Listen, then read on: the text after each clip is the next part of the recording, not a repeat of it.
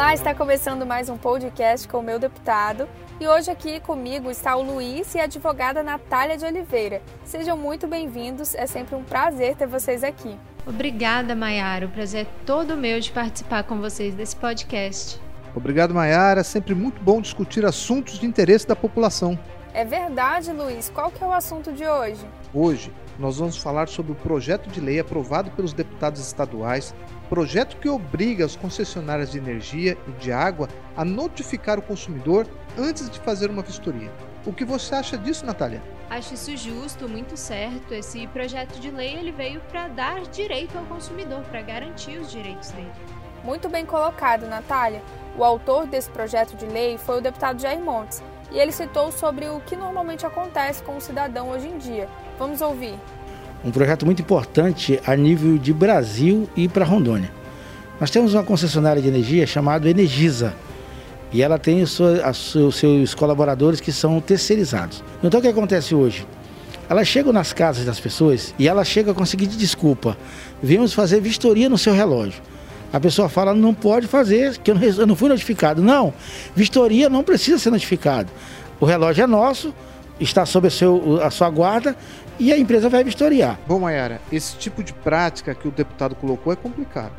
Até porque às vezes o cidadão nem sabe como funciona o relógio. E aí não tem nem como se defender. É verdade, Luiz. Se o cidadão não sabe, se ele não tem conhecimento técnico de como funciona esse relógio, ele precisa, no mínimo, ter um eletricista de confiança e também um advogado para acompanhar e para saber de seus direitos. Completamente, Natália. É por isso que o projeto de lei vai garantir que chegue uma notificação em um prazo superior a 48 horas para que o cidadão se prepare, como foi colocado pelo deputado Jair Montes, né? Vamos ouvir. A Energisa agora vai ter que encaminhar via R, via Correios, uma notificação para a casa do cliente, do consumidor.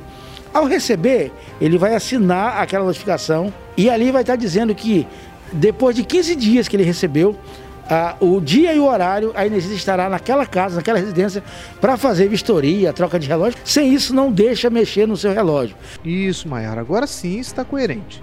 O consumidor receberá uma notificação com dia e hora que as concessionárias irão até sua casa. Isso, Luiz. O Supremo Tribunal Federal decidiu, por maioria de votos, que é constitucional a norma do Estado do Amazonas que obriga as concessionárias a notificar previamente.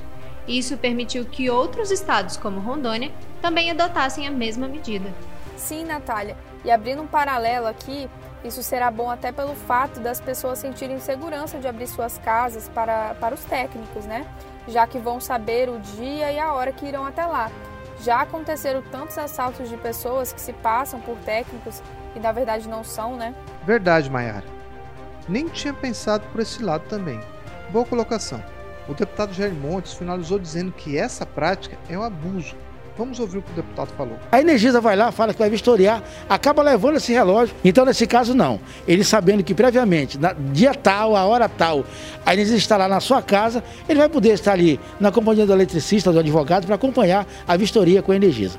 Ainda bem que os deputados aprovaram a lei, agora é só esperar a sanção do governador Marcos Rocha. Sim, Mayara, certamente essa lei vai ser sancionada, né? Ela garante o direito dos consumidores. Concordo com você, Natália. Então, Mayara, é isso mesmo, Luiz. Muito obrigada mais uma vez pela participação de cada um e já quero deixar o convite para a próxima. Até mais. Um prazer enorme estar aqui com vocês.